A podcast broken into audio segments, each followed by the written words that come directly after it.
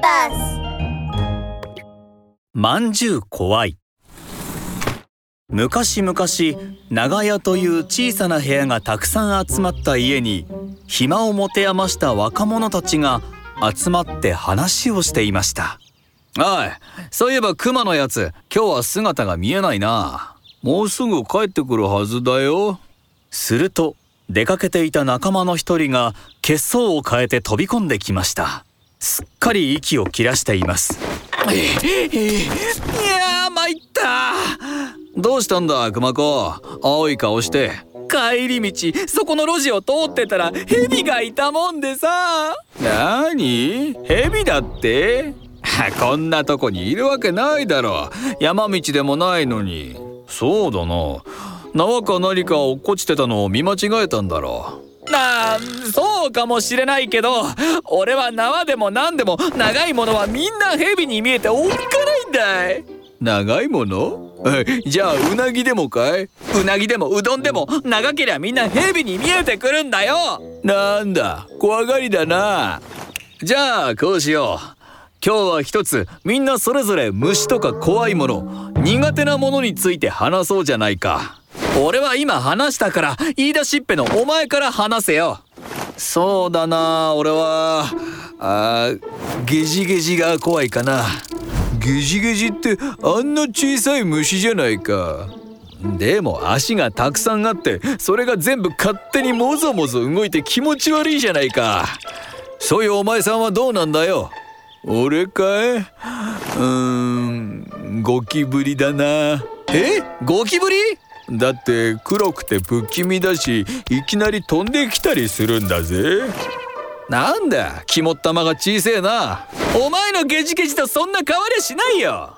ところで部屋の隅っこにはもう一人一番体の大きい若者がのんびりとタバコをふかしていました。ヤスという名前の男です。なあヤスコ。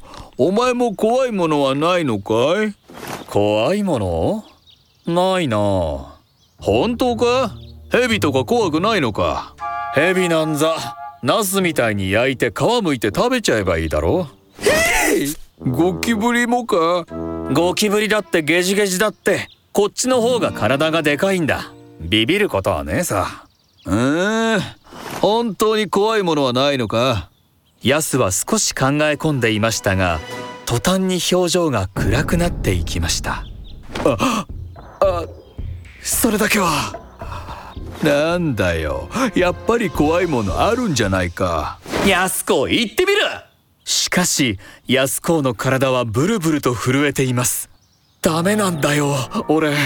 あのこと考えるだけでも震えてくるんだよ。何なんだ？お前は一体何が怖いって言うんだ？言いたくないから一度しか言わないけど。俺はまんじゅうが怖いんだ。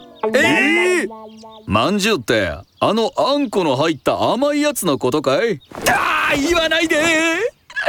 思い出させないで。ヤスはそこまで言うと倒れ込んでしまいました。ヤスコのやつ気絶しちゃった。奥の部屋に寝かせよ。うそうしてヤスを奥の部屋に連れて行った後若者たちはまた集まりましたどうだい？安子が本当にまんじゅうが怖いってんなら。一つあいつの枕元にまんじゅうをしこたま置いてみるっていうのは。面白い。安子のやつ気絶どころじゃなくなっちゃうかな。若者たちはヤスが起きてこないうちにまんじゅうを買い集めました。そしてこっそりとヤスの寝ている枕元に置いたのですよし。これでどうなるか確かめてやるぞ。若者たちが襖の向こうで様子をうかがっているとヤスが起き上がりました。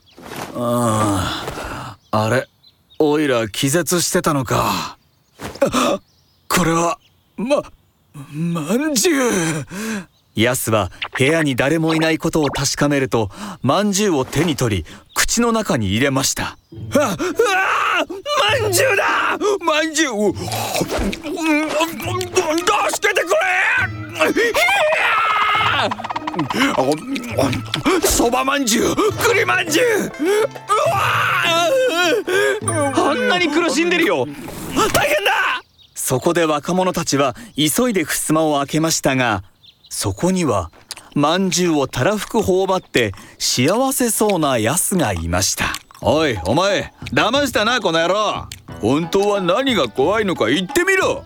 そうだな、今はお茶が怖いな。まんじゅうを胸に詰まらせてヤスはそう言いましたとさ。おしまい